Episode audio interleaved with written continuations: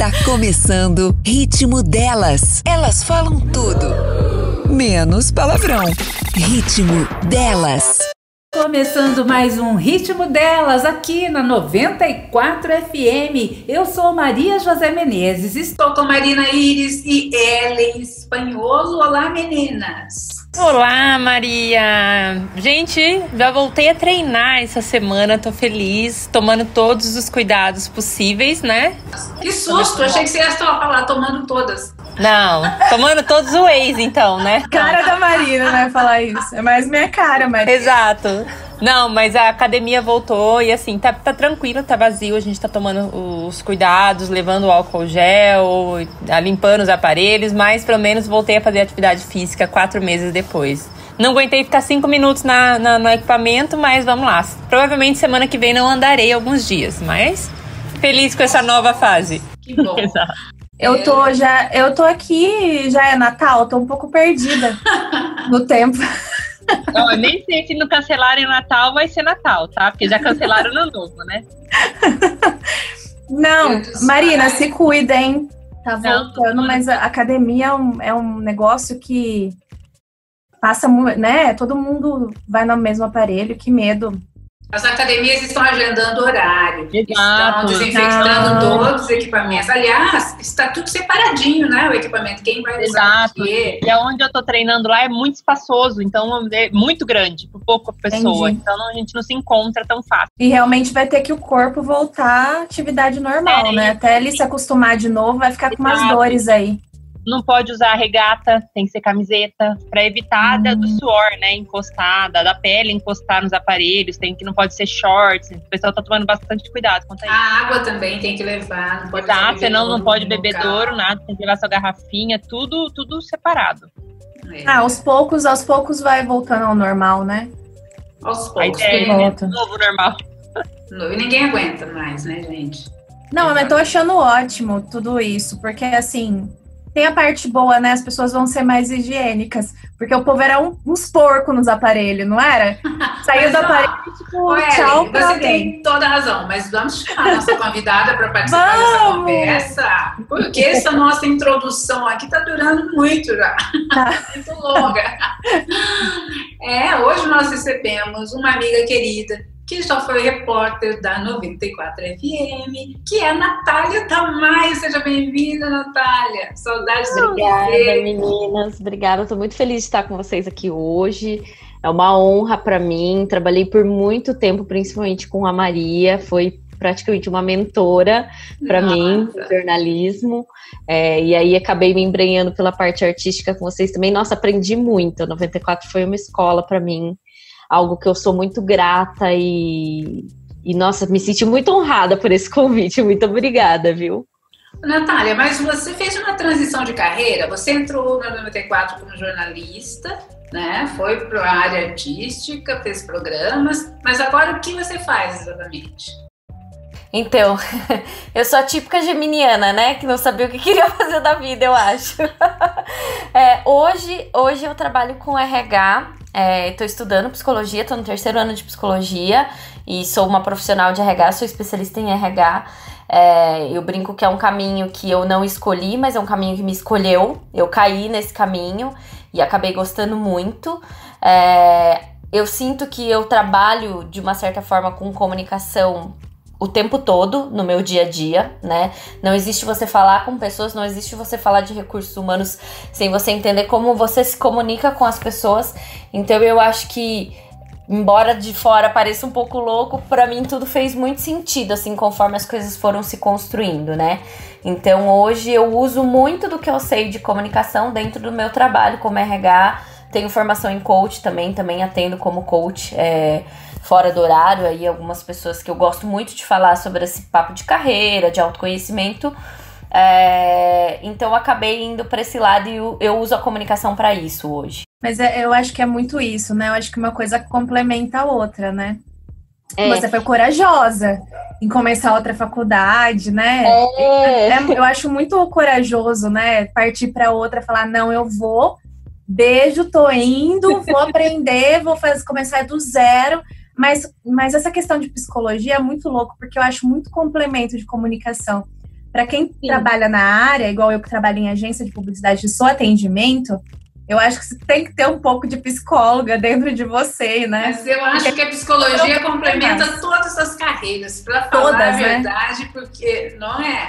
porque quando você oferece, né, serviço, produto, enfim, qualquer coisa que você oferece para a pessoa, você tem que um pouco ouvi-la, né? É, você vai resolver a resolução de um problema. Inclu é, todas as profissões, né, Maria? Igual a Maria falou. Mas é, complementa tudo, acho que é um bom complemento. É, na verdade, você tá, você tá ouvindo uma dor da pessoa, né? De uma certa forma. Então, é, ouvindo essa dor, você acaba sendo um pouco psicólogo ali para para tentar encaixar no, no teu produto, no que você está fazendo, enfim. Ô, oh, Nath, é, nós falamos recentemente no programa de uma pesquisa sobre as empresas de RH estavam valorizando algumas características diferentes de pessoas nesse momento no recrutamento durante a pandemia. Você notou essa diferença? É, existe uma diferença entre esse recrutamento feito hoje e o que era feito antes da quarentena? Eu acredito que sim, é, Maria, porque assim, a gente, tá gente tá vivendo um momento de pandemia que por, por estarmos distantes fisicamente, né, no caso de algumas, algumas é, áreas que continuam com essa, com essa questão, né, quando a gente fala de fábrica, tem, tem muitas fábricas que continuam, que não tem como, mas quem consegue fazer o trabalho remoto, é, tá precisando ter muito mais comunicação, tá precisando usar muito mais os soft skills mesmo, já que a gente falou da comunicação, né, que é, que é a minha primeira área e é a área de vocês também, é, tá, tá precisando se comunicar muito mais, porque às vezes uma coisa que você pegava ali muito fácil no escritório, alguém comentava alguma coisa, e aí você lembrava e falava, ó, oh, esse processo aqui, precisava mudar isso, ainda bem que você lembrou, ainda bem que você comentou porque eu falei. É, se as pessoas não, não estão tendo esse feeling de se comunicar remotamente, isso tá, pode estar tá atrapalhando muitos times, né? E eu te digo que está porque eu já tive experiências é, nesse sentido. Então, assim, nesse momento tá sendo muito importante, assim, claro, que respeitadas as diversidades de cada um, a diferença de cada um, né? Que tem pessoas que são mais comunicativas e faz até sentido pro trabalho, tipo o de vocês, por exemplo. É, e tem pessoas que são mais analíticas, são mais introspectivas, que também faz super sentido para um trabalho mais em que se mexe com números, em que faz avaliação de relatório. Porém, existem algumas soft skills que todo mundo tem que ter. Comunicação em equipe, quer você seja uma pessoa que prefere se comunicar menos, você tem que ter. Você tem que saber levantar a mão e falar: olha, isso aqui não vai dar certo. Não esperar o seu líder te chamar para saber como tá o status de alguma coisa.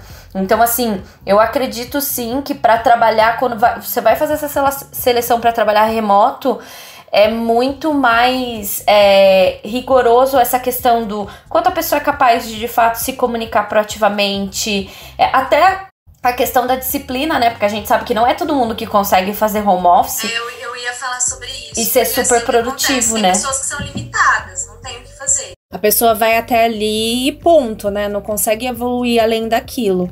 Mas eu acredito que a seleção está sendo. É, essa questão da disciplina pode ser um dos, dos diferenciais, porque dependendo da pessoa, ela não consegue gerenciar o tempo, né? Porque você tem que ser autogerenciável. E isso, isso é difícil. Isso não é fácil. Ainda mais para nós, mulheres, que a gente tá em casa e quer fazer outras coisas, quer cuidar da casa, tem que fazer comida. É, quem tem filho tem que cuidar do filho. Então, assim, se a pessoa não consegue ser gerenciável, né? Cuidar do seu tempo, é bem complicado, né? É, e na verdade, antes da pandemia, a, a, o maior impeditivo, Ellen, quando a gente conversava em empresas com alguns gestores para é, estabelecer uma política de home office, era isso. Não, as pessoas não vão ter maturidade para trabalhar em casa sozinha, não. As pessoas não vão saber fazer a sua autogestão. E agora meio que todo mundo teve que aprender, mas a questão não, é. Foi na marra também. Exato. Algumas pessoas, algumas pessoas que eram mais limitadas, que talvez não estavam acostumados, foi um pouco na marra, né? Sim, exatamente. Mas assim, a gente tem que questionar, e eu falo até por mim, gente, tem dia no home office que eu tô, tipo, zero produtiva, assim, sabe? Tem dia que parece que não vai. Então, assim, a gente tem, tem que mesmo. questionar se, se os líderes estão realmente dando respaldo também para as pessoas. Tem a questão que você falou, tem muita mãe com os filhos em casa. Né? Então, eu acho que, claro, entendidos esses detalhes, vamos pegar aquela pessoa que não tem tanta interferência em casa. Ainda assim, isso não significa que ela consegue ser super produtiva em casa. Especialmente se ela é uma pessoa que o perfil dela é, é esse perfil que eu falei, mais comunicativo, é aquela pessoa que tende a gostar do escritório, sabe? Ela gosta, ela levanta, ela toma um café, ela conversa com as pessoas, e isso energiza ela de uma certa maneira. Então, ela pode estar, inclusive, sofrendo trabalhando em casa. Mas você sabe Então- que uma coisa que eu percebi, experiência própria, tá? Eu estando em casa, e eu acho que isso foi geral, porque algumas empresas opinaram por ficar 100% home office agora. Mas eu consegui é, produzir mais. Porque como eu gerencio meu próprio tempo, eu, eu tenho aquele time para produção, né? Tipo, sei lá, das nove a meio-dia eu preciso estar em produção. E aí o que acontece? Gente- eu, eu, pelo menos, tô trabalhando muito mais que quando eu tava no escritório. Porque no escritório tem aquele tempo de chegar no escritório, aí tem aquele tempo de sair pro almoço, aí tem. Eu tô trabalhando muito mais do que o normal. E essa questão de líder é muito. Eu vi uma matéria essa semana que, novamente, eu já li muito sobre isso, mas falava sobre a diferença entre chefe e líder. Que normalmente é, é uma porcentagem de pessoas que sai de uma determinada empresa por conta do chefe é muito alto. Que às vezes ela não sai porque ela tá insegura do trabalho ou, que ela não gosta do trabalho. Às vezes ela sai porque o, o cara não sabe gerenciar ou a mulher não sabe gerenciar, não tem gestão, não sabe ser uma pessoa, não sabe ser um líder, é um chefe. Então, assim, e eu sou muito daquelas, assim, eu acho que o líder a gente tem que se orgulhar, né? Tem que se espelhar, o cara tem que te dar apoio. Se você não tá. Tem que ser compreensivo, porque realmente tem dia que não sai, gente. Igual a nossa área que é criativa, tem dia, gente, que não anda. Não vai, entendeu? Então é, é bem complicado mesmo. Eu acho que a pior coisa é a pressão, né? Tipo, Exato. na área criativa, não adianta você pressionar Não. a pessoa para produzir dá. aquilo, porque ela vai precisar de um tempo, ela precisa da criatividade, porque a criatividade suja, né? E se ela estiver tensa, se sentindo pressionada, não vai surgir. Não É. vai, não vem. É, no caso dessa área, aí o que a pessoa tem que fazer é mais ou menos assim, um- Uma organização do, do dia a dia dela, pra, por exemplo, para que o dia que você não estiver tão produtiva, tão criativa, você coloque outras coisas do seu trabalho. Sabe aquelas coisas administrativas? Ah, então eu vou, vou, vou- É esse dia que eu vou montar uma agenda. É esse dia que eu vou montar um cronograma. É esse dia que. É, pra- justamente para você entender que dias fazer que. planilha. Exatamente. Fazer planilha. Exatamente. Um fazer controle de algo. Fica postergando, né? Que são coisas mais chatinhas. Dependendo de Exatamente. coisas, são coisas mais chatinhas, né? Eu já vi a. Marina falando que não dormia pensando em algo para postar no outro dia. Olha, eu vou falar pra você que eu tive esse problema de academia. Porque eu era uma pessoa tentei treinar em casa e não consegui, não consegui ser produtiva nessa parte, porque eu precisava estar no ambiente. Em casa é aquilo, a distração pra mim era muito, muito, e eu não consegui focar nessa parte. Então eu sou uma pessoa assim. Mas de dessa parte da gente ser produtivo, de criatividade, é muito complicado. Somente que eu tava dando muitos exemplos de como você fazer fotos criativas, chegou uma hora que não tinha criatividade. E aí estava mesmo no mesmo naipe ali que você vai, pensava, deitava, cadê? Não vem a ideia. E, e você acaba se cobrando muito. E aí acho que quanto mais você se cobra, menos você consegue ser produtivo, né? E, quando, e aquilo. E é o que você falou, às vezes quando você tá num outro ambiente, você conversa com a pessoa, pode surgir uma ideia. Aqui você não tinha pra onde ir. Em casa, em casa, e as mesmas pessoas. Então, a parte dessa criação pra mim foi bem complicada. E eu tinha que surpreender, enfim, me cobrei bastante. Agora eu não tô me cobrando tanto. E eu acho que é por isso que às vezes começou a fluir as coisas. Mas assim, no começo foi bem complicado essa fase de adaptação. Bom, É nós vamos fazer mesmo. nosso primeiro intervalo já. Vamos Já? fazer nosso primeiro intervalo e voltamos para continuar essa conversa com a nossa jornalista, que agora vai ser psicóloga. Voltamos e eu já quero convidar você a interagir e participar com a gente aqui do programa, tá? Assim que começa o programa, você pode entrar no nosso Instagram, que é 94fm, clica lá em mensagem e também você pode participar dando sua sugestão, contando pra gente como é que tá sendo, como é que foi o seu trabalho na quarentena, também se você foi produtivo, se você sentiu essa dificuldade que a gente comentou no, no primeiro bloco. Também tem nosso Facebook, que é 94FM Bauru. Lá também tem nossa fotinha, você já pode interagir, mandar seu recado pra gente, sua sugestão. tem nossa playlist no YouTube e você também confere depois nós, todos os programas, você pode conferir no, no, no próprio YouTube da rádio ou lá na listagem da rádio, tá? Quero convidar você a me seguir também, o meu arroba é Marina Iris, pode me mandar direct também que eu repasso para as pessoas aqui do nosso programa e mando um abraço para vocês. Vou falar o meu, que é super difícil. É arroba Ellen com E e dois L's, espanholo com S mudo. Também quem quiser mandar assunto, tema, o pessoal tá mandando para eu indicar a empresa, o pessoal que se reinventou durante a quarentena, empreendedor. Tô postando lá, tô postando no Facebook, tô postando no Instagram. Pode continuar mandando. Tenham paciência, eu vou falar de todo mundo. Eu tô é, fazendo um planejamento para poder postar diário, assim, porque eu ainda não consegui. O meu é arroba MJ Menezes, Menezes com S, e da nossa convidada Natália Tamayo é Nath Underline Tamayo. Certo, Nath? Isso, Nath N-A-T, T mudo. Nath N-A-T Underline Tamayo. Ô, Nath, você é life coach? Como é que é isso? Conta um pouco pra gente. Então, o ano passado eu fui fazer uma formação em coach é, muito pensando nesse mundo corporativo, muito pensando na minha atuação de RH. E eu acabei descobrindo um lado que me chamou muita atenção, que na verdade deu um match com um trabalho que eu já vinha fazendo no, no, no RH mesmo, é, que eu era líder do comitê de diversidade da empresa. E aí eu descobri que o coach ele não tem só essa pegada do business, da carreira, que é uma coisa que eu gosto de conversar, mas ele tem uma pegada de life coach, que é você ter um olhar sistêmico, né? Você conversar com a pessoa sobre como está a vida pessoal dela, como estão as qualidades dos relacionamentos dela, olhar o lado financeiro, olhar a saúde, começar a traçar um planejamento mesmo, né? E até é bem importante dizer, né, que é super diferente do trabalho do psicólogo, que vai trabalhar questões emocionais, vai trabalhar é, eventualmente algum distúrbio, alguma questão de saúde mental, né? Então são trabalhos totalmente diferentes, né? A gente fazer um planejamento mesmo com a pessoa do, daquilo, de como tá a vida dela naquele momento e como ela quer melhorar aquilo, o que, que ela quer alcançar em cada pilar, enfim. E aí eu comecei a gostar muito de fazer esse trabalho, porque é, trabalhando as questões de diversidade no mercado de trabalho, a gente percebe quanto as mulheres é, ainda precisam de, de ajuda mesmo para se posicionar, até, até para confiar em si, para autoconfiança, sabe? É, aconteceu muito de eu é, conhecer mulheres é, que tinham essa dificuldade de ah, eu quero pensar, repensar minha carreira, mas ah, mas eu não tenho mais idade para isso, né? E a gente foi vendo no nosso trabalho lá do Comitê de Diversidade que tinham pesquisas, por exemplo, da Harvard Business Review, que é uma revista super conceituada de, desses temas de de empresas é, que falam que as, as mulheres, por exemplo, elas simplesmente não se candidatam a uma vaga se elas não preencherem 100% dos requisitos. E os homens não, se eles preenchem uns 50, 60%, eles já se candidatam.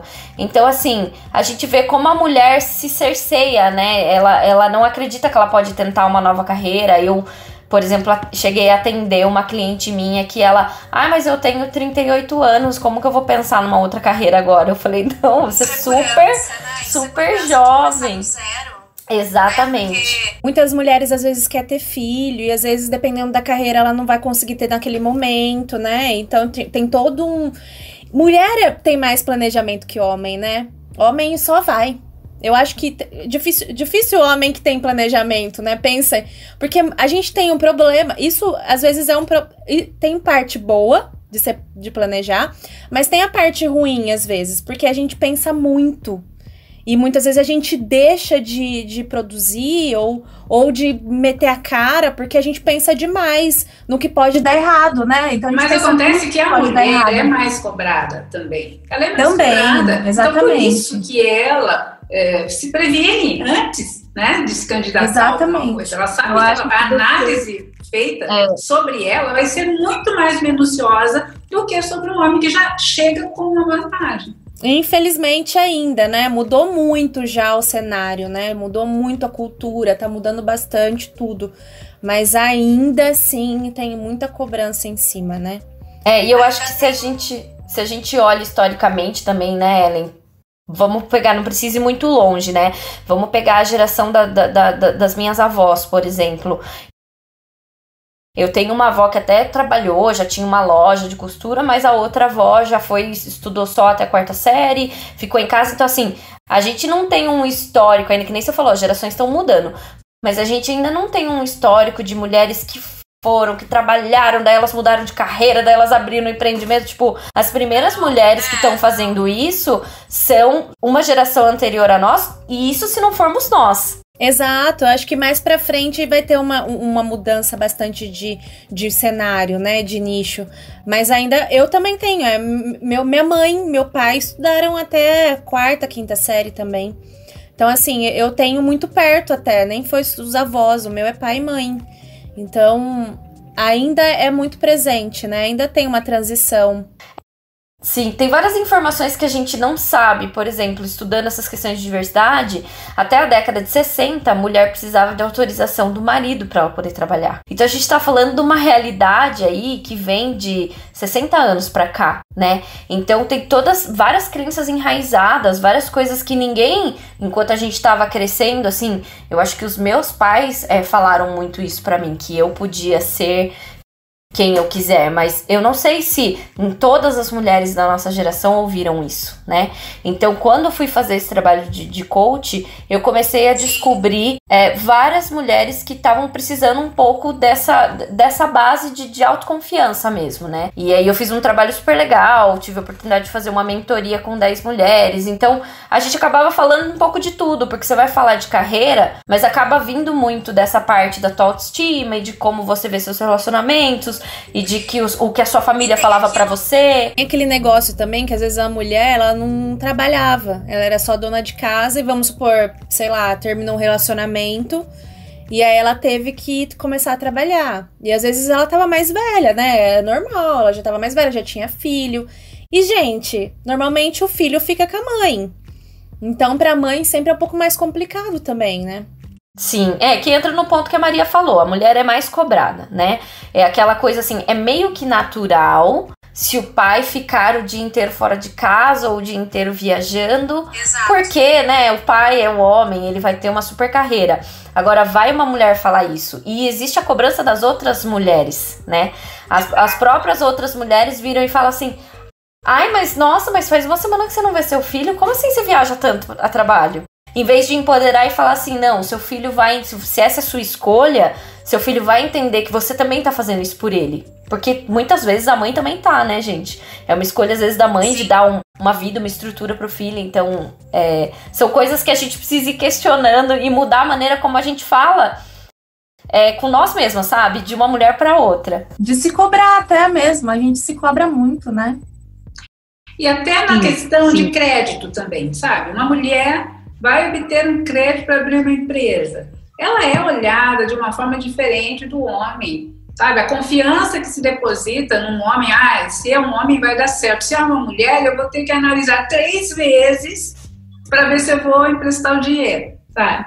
Não é? Então tem são muitos detalhes assim. É, então, e, e, eu acho que a mulher, ela também, ela, ela sente falta de apoio às vezes, porque a mulher, ela, ela espera o apoio, né? Muito, a gente espera o apoio. A gente tem, a gente é muito, a gente é emoção. Não dá pra gente falar que não é, mas a gente é muito mais emoção. Somos a gente tem hormônios correndo pelas nossas veias. Então a gente espera um apoio, né? Então a gente se cobra muito, demora para fazer aquele projeto. Às vezes fica. Eu acho que muita gente se viu na pandemia, porque as pessoas tudo que estava engavetado de projeto, o pessoal botou em prática e botou para acontecer.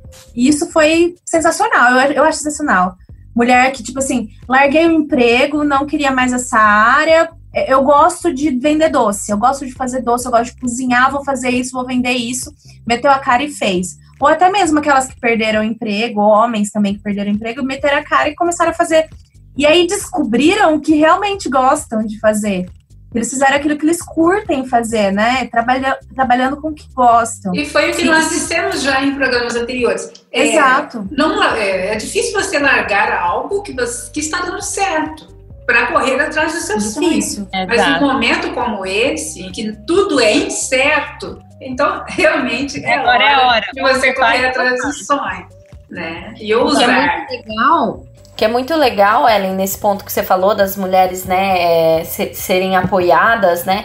Quando eu fiz o trabalho de mentoria em grupo, aconteceu muito isso. Depois, quando a gente terminou as 10 sessões lá da, da mentoria, é, a gente viu, assim, uma que foi, se matriculou é, num cursinho para ela tentar um concurso de pedagogia, porque ela era pedagoga há muito tempo, né? Já tinha se formado em pedagogia.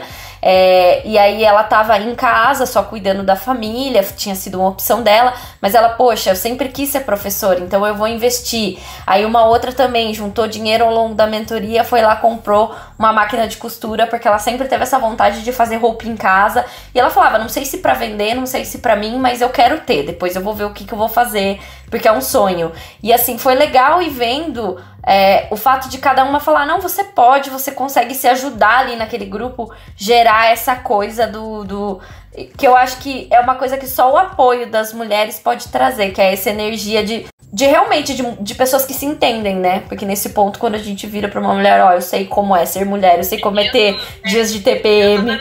Eu tô dando cursos agora também e eu tô com alguns grupos, né? Então teve 16 grupos já de cursos que eu fiz e todas ficaram nos grupos, ninguém saiu. E todas se ajudando, se motivando, não, é, você é capaz, vamos, você pode vender, enfim, é, muito, muito. É, é- se uma fala, ah, eu tô desanimada, não vou nem fazer que eu não tenho criatividade, a outra tá lá pra apoiar, e é muito legal você ver isso, né? Não é uma querendo derrubar a outra, é uma querendo apoiar, e tá muito legal isso. Anima as pessoas. Porque Grupo se é destacar, legal. ainda mais na sua área, Má, se destacar é ter diferencial. Cada uma vai ter o seu, né? Cada uma vai, vai ter o seu público, o seu nicho ali que vai se, se identificar. Então, assim, uma tem que apoiar, eu acho que tudo, né? É não- aquela Tudo. história que fases, exato. Aquela história que você puxando, aquela história das pessoas que ai, puxa o tapete do outro para tentar ser melhor em empresas, não sei o quê. Não, você vai se destacar por aquilo que você tem de diferencial para E apresentar, cada um tem né? o seu espaço, existe espaço para todo mundo, né? Você tem que conquistar Exatamente. o seu espaço, não o espaço do outro, que é o que a gente vê Conquistar. acontecendo. Você conquista o E seu tam- espaço. Exato, e também você saber o que você é bom, porque também você tem que falar, ó, isso daqui não rola. Até Sim. dentro da empresa, tipo, tem coisas que eu falo, gente, eu não, não vou conseguir evoluir nisso.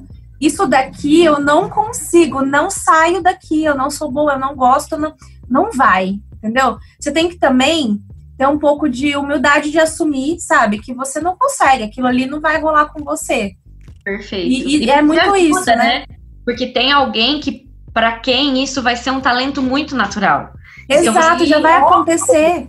O ponto Não é? da pessoa e essa pessoa te cobre e tá tudo certo. E é isso é, isso que é legal fazer. equipe, não é? Porque o, Exato. o produto final é o que interessa realmente. Então não, não existe essa coisa de concorrência entre a equipe. A equipe está trabalhando Exato. para finalizar o produto. É o, Então, é o- cada é um o- dando o seu melhor.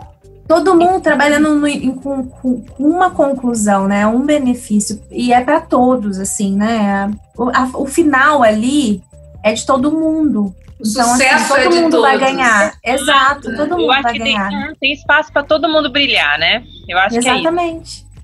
Tem espaço pra todo mundo. Vamos lá, então, fazer um novo. Vamos. Vamos fazer mais um intervalo? E na volta, a Natália prometeu dar pra gente, sabe o quê? Uma receita. Receita. Receita De ovo. A gente Mentira. volta já. E voltamos para o último bloco do nosso programa, desse assunto coach, psicologia, um monte de coisa legal. Ó, gente, antes da gente voltar a esse assunto, eu queria só falar sobre uma notícia que eu vi sobre o WhatsApp, que agora vai poder usar em quatro aparelhos diferentes. Eu fiquei tão feliz. Vocês viram essa informação? Que o WhatsApp vai poder não, ser tô meio perdida na vida. Mas não sabia que era quatro. Eu sabia que liberar em dois aparelhos, mas não quatro. É, não, diz que é quatro aparelhos agora. Mas assim, independente de quantos. Como assim? só A mesma, a mesma, a conta? mesma conta. Exato. A mesma conta vai poder ser Ah. usada em mais que um aparelho. Eu achei ótimo isso. Por Eu quê? também, eu, eu uso, no meu caso, eu uso dois computadores. eu- Você entra num, já desloga no outro. Então, quando, quando Então, exatamente. É terrível Ah. essa coisa de ter que sair de um para entrar em outro. É, né, dá muito trabalho. Hoje em dia, a gente quer praticidade. Eu, Praticidade. aliás, quero falar uma coisa. Eu estava usando, estava usando, aproveitando, usando o Telegram justamente porque o Telegram dá essa possibilidade. Então, um dos motivos que me levaram a usar o Telegram foi isso. Então, acho que o WhatsApp também está meio de olho, porque o Telegram tem crescido, né, Marina? Telegram- Exato, tem muita gente utilizando o Telegram. Eu tô usando ele para grupos e ele é legal porque você cria canal. E o canal a pessoa só recebe, né? Então você pode ter vários seguidores lá e eles só recebem a notícia. E você pode mandar arquivos de até 25 gigas. Você usa, manda arquivos PNG, fundo transparente, ele continua, ele salva, diferente de mandar no WhatsApp, que você vai, a hora que você mandar um fundo transparente, ele vai transformar uma imagem branca. Então ali você consegue compartilhar arquivos grandes e tem muitos grupos assim de tudo que você imagina. As Verdade. pessoas estão criando, tem grupos de oferta que tá ali para receber oferta de tudo que você imagina, enfim. As pessoas migraram mesmo. Tem- e, e ele é legal que ele pega a sua lista de contato. Então, você abre no celular, você baixa ele e ele já vai pegar todos os seus amigos. Ele já vai avisando quem entrou no Telegram, né? Aliás, É. meu canal. Ah, Meu Deus, é vou dar um negócio. Pode Fala, tipo, fala pra ter gente. outro, outra, outra negócio pra falar, já me dá um negócio aqui. Quem atende cliente. Já... Você tem mais- Pelo amor de você Deus, é é telefone, é WhatsApp. o Telegram cai, né? Aí todo mundo migra pro Telegram. Daí eu É, então. Mas Ana, sabe que assim, todos os cursos online que eu estava fazendo pediam para entrar no Telegram. O Telegram fez uma campanha forte com Fez. divulgadores, né? Com formadores Agora- de opinião, uma campanha Principalmente durante a pandemia. forte. Exatamente. Todo curso que você É, ia porque fazer consegue- para entrar. Você consegue fazer isso, você consegue usar os canais para você jogar o conteúdo para os seus alunos e aí não tem aquela sala de bate-papo, eles só vão receber o conteúdo. Exato. Pra você ter uma sala, eu tentei fazer uma sala grande com os seguidores, mas começou assim, a hora que eu vi tinha mil comentários, eu não estava conseguindo controlar, porque você- quando você tem uma sala assim, você tem que monitorar, você tem que ter uma moderação. De repente estavam falando de pirataria e blá blá blá e, trans- e- e jogando arquivos onde pega, eu falei, gente, quem que vai ser a dona culpada depois? Sou eu. Nossa Fechei o grupo, Senhora. falei, vai ficar no canal. Fora que o Telegram não limita, né, Marina? Você coloca quantas pessoas você quiser no canal. Então, assim, pra quem vai usar pra marketing, marketing digital, é muito melhor que, que o WhatsApp. O WhatsApp é bem assim, ele tá se tornando aquele canal pra você falar, tipo, eu quero conversar com a Maria, eu troco ali uma conversa com a Maria e é isso. Mas se você quer falar com grandes públicos, o Telegram cumpre bem melhor mesmo. É só o fato de você poder criar canais no Telegram, ele já dá de 10 a 0 no WhatsApp. é? Eu acho que assim, o Telegram estava atrasado aqui no Brasil, né? Fora do Brasil já faz muito sucesso, inclusive em campanhas campanhas de político, já fez muito sucesso em várias campanhas anteriores aí. Aqui que estava atrasado, precisou de um empurrãozinho, né? Entrou pandemia, Brasil é começou a tudo bombar. mais, né? Ah, e outra coisa que saiu do WhatsApp é aquela questão de fake news. Ah, sim, algumas é verdade. contas, é, algumas contas já, já possui quando você compartilha, tem uma lupinha do lado da, do compartilhamento que você consegue ver da onde que é aquilo. Se é real, se é um site que você é confiável, se não é, para evitar fake news. Mas não são todas as contas que estão disponíveis. Igual o meu, eu, não, eu, eu até fui ver, tirei o WhatsApp e baixei de novo para ver se atualizava, mas não atualizou não. Então eles ainda estão em teste. Ai, deixa eu dar uma dica para vocês de Instagram. Já estamos falando aqui, gente. A nova técnica para melhorar engajamento é a gente, em vez de conversar com nossos parentes, amigos, enfim, a gente ir pro direct e mandar áudio. Então, eu tô testando Verdade. aumentando. Por quê? O algoritmo entende que tá tendo interação. Então, corre, Olha chama só. seus amigos, faça o teste. Faz o teste de três dias para você ver como vai aumentar. Porque o algoritmo tá vendo que tá tendo comunicação de pessoas lá. Mas mandem áudio, não texto. Essa é a diquinha que vale a pena vocês testarem por três dias. Chame os parentes, converse com os amigos. Maria José, me mande áudio no direct, não mande no. Eu já uso essa técnica de mandar áudio no direct. Deixa eu fazer uma pergunta de leiga. Se a gente ficar três dias ali no áudio no Instagram, o que que, o que, que pode vir? É, mais seguidores? Qual, qual Pode, ele vai entregar, ele vai aumentar o engajamento dos seus stories, da sua entrega, tá? É, no meu caso, aumentou em 1.500. Foi Mais bastante. pessoas vão ver, entendeu? Porque assim, vamos supor, você acha que todos os seus amigos veem seus posts, né? Todos seu... não vê. não chega pra eles, a gente sabe, É. né? É? Então, Ele só enxerga- ele entrega de 10 a 7% de todo mundo que É você muito segue. só. O resto tem que pagar. ou você tem que ter a interação da pessoa na hora que você posta. A gente fala que a primeira hora é a hora. Ó, tô dando a mentoria aqui já. A primeira hora é a hora fundamental da entrega. Então, se você tiver interação, o Instagram vai entender e vai entregar para mais pessoas, Ah, né? E já que você está dando essa dica de Instagram, eu vou Hora um, dica hora um. de YouTube. Para os youtubers. Fala qual é. Um detalhe muito interessante. Quando você vai postar um vídeo no YouTube e você coloca lá a legenda, você coloca a descrição, hashtag, tudo. Você não deve postar esse vídeo imediatamente como público. Você deve deixar ele lá como não está parado, deixar pelo menos uma meia hora, que é para o YouTube analisar o seu vídeo, analisar todas as informações e definir para quem ele vai enviar.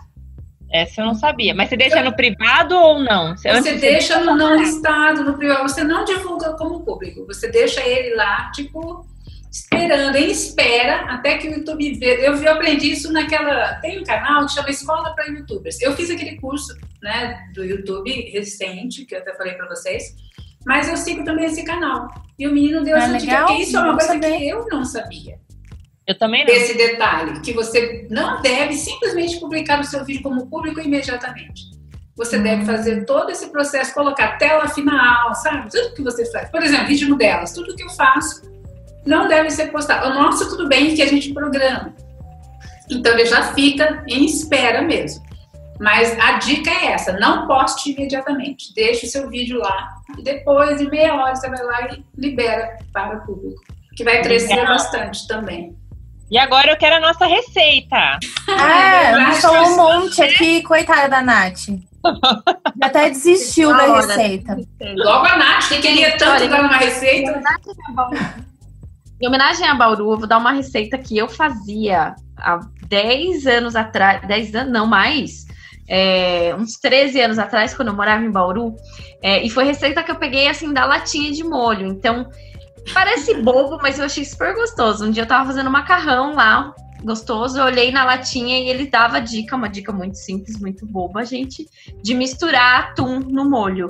Então, macarrão com atum, se a hora que você estiver dando uma requentadinha ali no molho, você jogar atum, fica uma delícia. Tipo, Bom, eu Eu sou fã de atum, atum pra minha vida, atum com tudo, com então joga atum no molho. Joga atum no molho. Porque assim, eu descobri super por acaso, Má, foi lendo a latinha. Mas, cara, foi um negócio que eu falei assim, gente, como que esse negócio é tão gostoso, ninguém nunca falou. E é simples de Eu fazer, que amo. macarrão todo mundo sabe Se a fazer. Maria ama ovo, eu amo atum. É, Com não certeza, Marina. É bem por aí. Ô, Nath, mas esse molho é só o molho de tomate? Então, Molho só de o tomate, molho de mesmo. tomate. Molho de Pode ser. Claro que tem gente que faz em casa, né? Não é meu caso. Não, não, Mas eu eu- sei. Mas é molho de tomate. Isso, molho de tomate, você só Não. joga o atum ali, mistura e depois joga o molho no macarrão. Fica... Não é o molho bolonhesa. Não, não é o molho, molho bolonhesa. Não. É o sugo. É o suco, exatamente. Deve ficar muito bom mesmo. Eu nunca experimentei. Nossa, gostoso. uma delícia. Eu Ah, só eu fiz macarrão com atum, mas sem molho, entendeu? Eu já faço macarrão com atum com cenoura, macarrão de, de cenoura com atum. Eu ralo a cenoura e jogo atum. É tudo atum Ai. Marina, eu preciso Mas comprar então aquele negócio é de fazer alho, né, macarrão. Não precisa, Ellen. Qualquer ralo rala. Ah. Maria, mas ó, Não, mas é trampo, Maria. Imagina você fazer Aí, um mas, quilo de ó, macarrão. uma Não. cenoura não dá pra fazer o macarrão. Tem que ser umas quatro. Imagina Nossa, é então. você tira lá e vê. Mas quem que rala macarrão, Gente, é só passar uma ralinha ali. Cinco horas ralando a cenoura. Ah, que isso, mas vocês vão fazer é, macarrão para um batalhão? Meu pai come um quilo, se meu pai come um pratão assim, imagina. Fico, eu tenho que ficar o dia inteiro ralando. É 24 Oh. horas ralando pra comer em uma. Natália, você que vai ser psicóloga em breve, que análise você faz de tudo isso? Ai, Que a gente não é cozinheira, eu não sou mesmo. Não, é que vocês não são cozinheiras, que vocês são ótimas comunicólogas, né? Porque o programa é muito legal. E é isso, meninas, vocês são ótimas. Eu falei tanto de reforçar a autoconfiança, vou reforçar que vocês são maravilhosas. E que o programa é muito legal, é isso que eu tenho que reforçar. E que eu tô muito feliz que tem um programa. O que eu faço é que nunca vocês vão poder mudar de profissão, queridas. Não, não. Vocês nunca vão ser mestres de cozinha. Isso eu já deixo claro pra vocês. É, gastronomia precisaria de um curso primeiro, mas tudo bem. Eu acho que nem concurso eu Não, conseguiria. exatamente. Imagina. Nem concurso. Não está no meu sangue. Nossa, mas eu, eu- fico irritada Eu de quero cozinhar. falar, eu quero falar, gente, que eu. é, Espero que vocês tenham a noção da importância do programa, porque assim, nós estamos falando de três mulheres empoderadas que estão é, sendo ouvidas por jovens, por adolescentes, uma mulher negra, representante das mulheres negras também, para passar essa imagem. Poxa, vocês não têm noção da força da imagem e da voz de vocês para todas essas mulheres, então isso é muito legal. Bom ouvir isso, sabe? É bom ouvir. Às vezes eu falo pra galera, eu mando mensagem pro pessoal, falo, meu, indica tema, fala o que você quer que a gente comente, sabe? Porque aqui realmente a gente tem. Às vezes a gente concorda, às vezes não. Normalmente sou eu que discordo. Eu que sou cabeça dura. Mas assim, a gente é, comentar, discutir sobre os temas, é legal isso. A pessoa vê que assim, a gente tá num mundo que as pessoas acham, é tipo, a gente tem vários grupos, né? Subdivididos em vários grupos. Mas as pessoas acham que, assim, é, a opinião do outro não importa. Ou então, não respeita a opinião do outro. Então, a gente gosta de falar sobre vários assuntos. E muitas vezes a gente não concorda, na maioria.